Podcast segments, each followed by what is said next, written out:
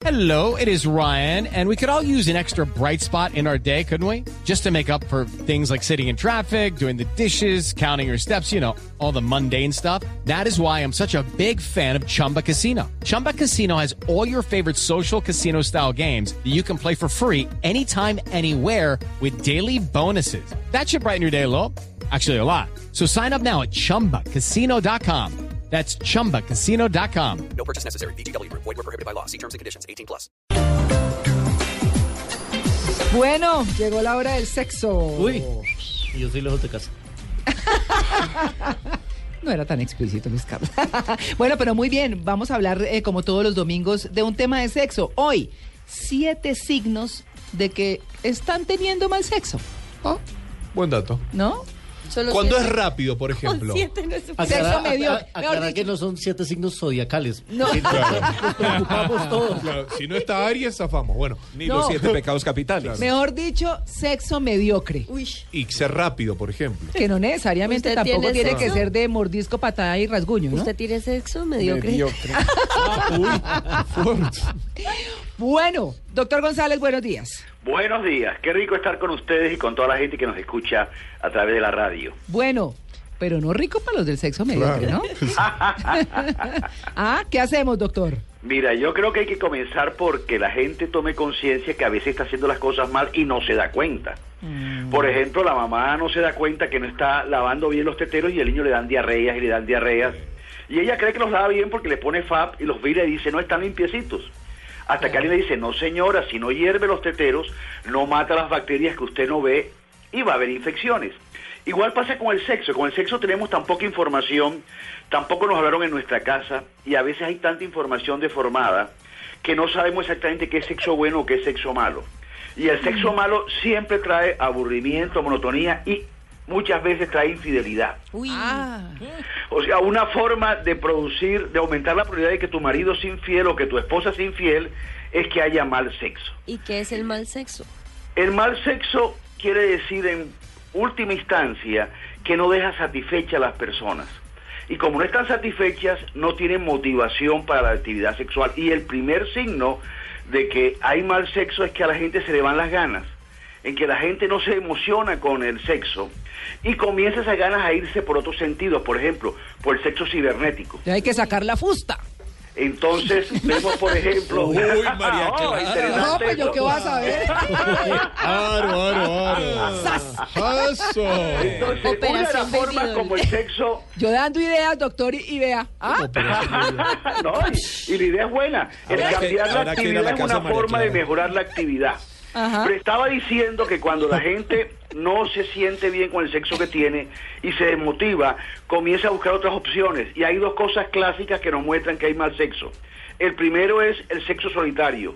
Cuando el hombre o la mujer prefieren estar solos en la intimidad, ellos con ellos mismos, y tocarse, acariciarse y tener una relación sexual con ellos mismos, lo que se llama técnicamente autoestimulación y lo que se llama eh, en el lenguaje vulgar masturbarse.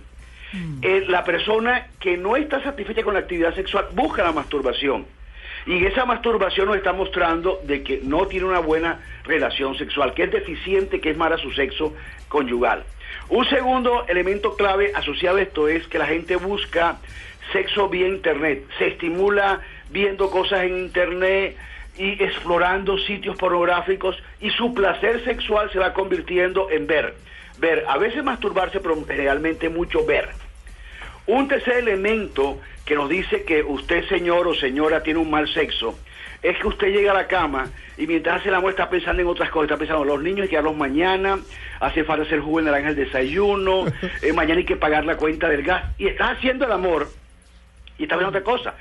De hecho, yo recuerdo el caso de un paciente que me contaba que estaba haciendo el amor con su mujer y el televisor estaba prendido. Sí. Y cuando estaba lo mejor, ella dice, ¡ay, lo van a matar! No. Estaba mirando la no, pues lo mató. Estaba Lo relacionado igual. Sí. Y claro, eso quiere decir que ese sexo no era bueno, que esa mujer en alguna forma se centraba más en ver la televisión o en pensar en otra cosa Claro. que en la relación Pobre sexual. tipo.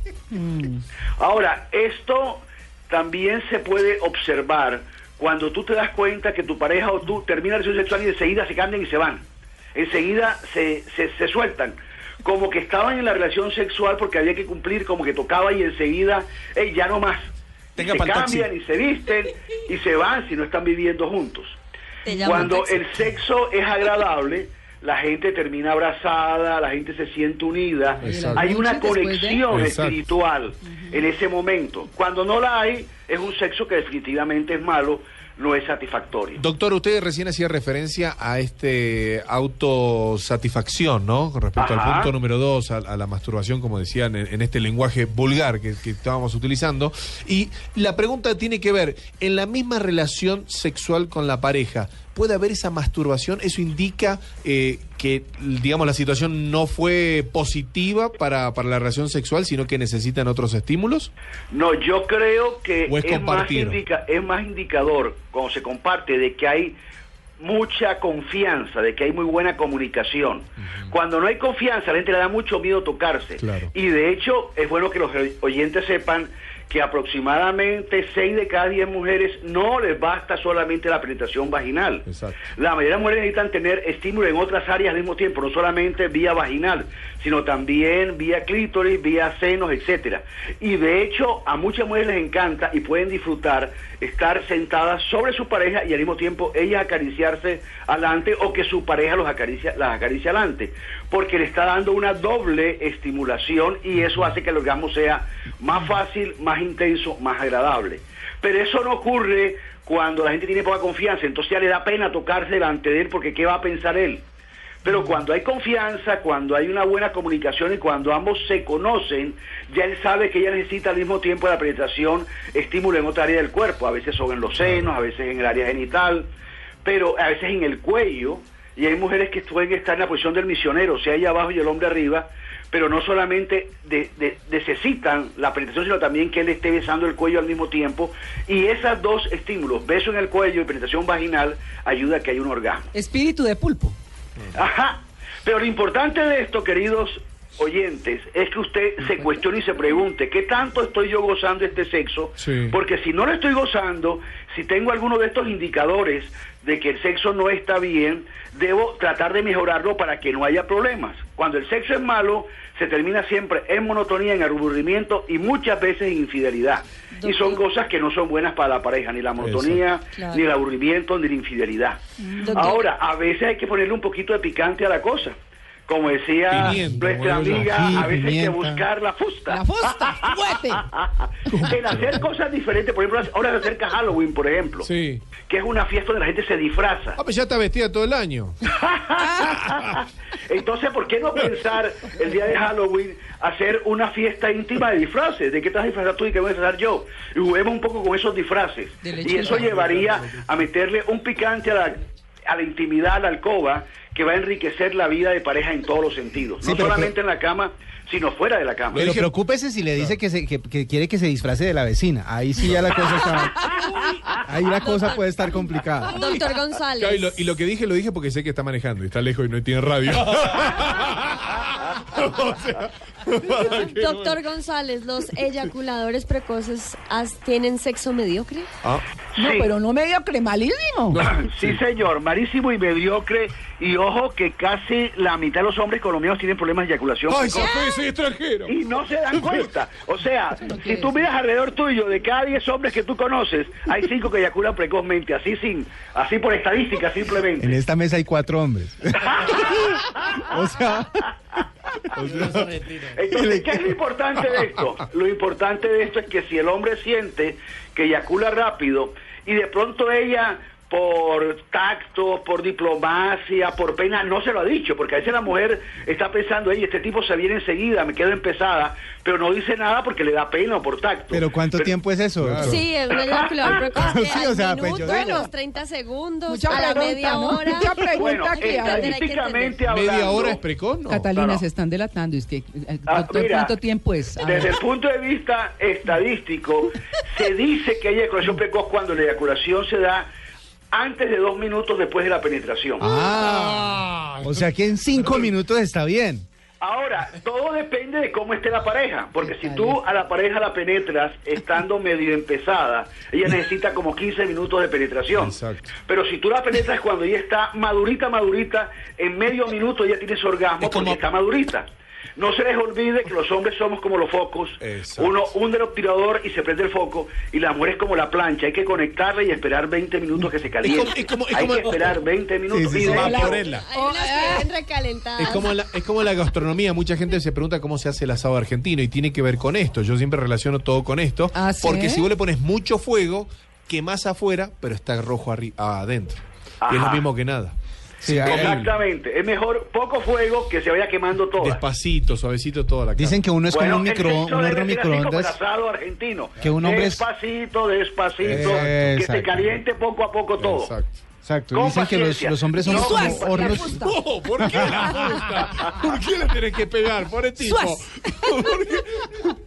La ¿Cómo es la teoría doble del microondas? No, que uno es como un, hor- un horno microondas. En un minuto ya está caliente. en cambio, las mujeres Claro, son como un horno de leña. rodados. No, el darle. ejemplo que pusieron de la- del asado argentino es buenísimo. Claro, La sí. cosa es con lentitud y con paciencia. Por eso, los hombres que son impacientes, que quieren todo rápido, todo, los que llaman personalidad tipo A, que son muy buenos para los negocios, son excelentes ejecutivos. Tipo A apúrele. Son malos en la cama, porque en la cama son así también. El hombre impetuoso, el hombre quiere todo ya, ese ejecutivo que hace todo enseguida y que es muy exitoso económicamente, generalmente en la cama también es impetuoso, también es impaciente y las cosas no andan bien. Yo no sé qué hace Juan Carlos Solarte fuera de esta cabina en este tema. O sea, doctor, que los que son menos eh, pudientes son mejores amantes.